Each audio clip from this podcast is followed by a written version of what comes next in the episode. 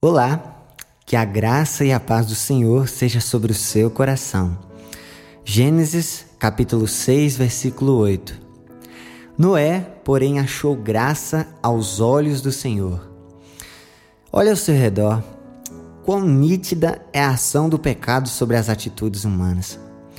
Como há uma grande distância entre o homem pecador e Deus. O pecado é uma toxina destrutiva suja a alma do homem perante seu semelhante e perante o seu Criador.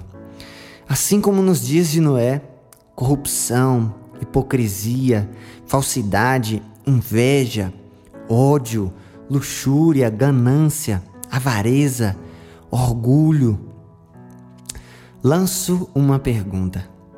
Será que nós, mesmo em meio a essa geração perversa, temos achado graça aos olhos do Senhor, assim como Noé?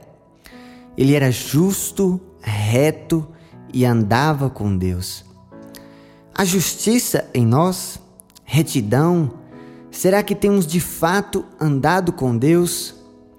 Abomine o pecado, fuja dele, tanto quanto uma presa se distancia do seu predador.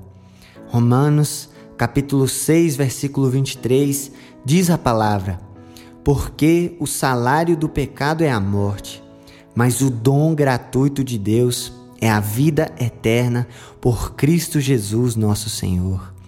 Se te leva a pecar, não olhe, não digite, não assista, não fale, não ouça, não toque, não ande. Assim acharemos graça perante Deus não pelas nossas próprias forças, mas por causa de Jesus que nos encontrou, nos transformou em novas criaturas e nos deu por sua graça o Espírito Santo, o único que pode convencer o homem do pecado. Busque a santificação, pois sem santificação ninguém verá o Senhor. Eu sou o Kleber Almeida e você esteve no Palavra de Vida.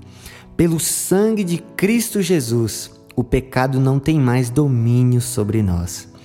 Amém.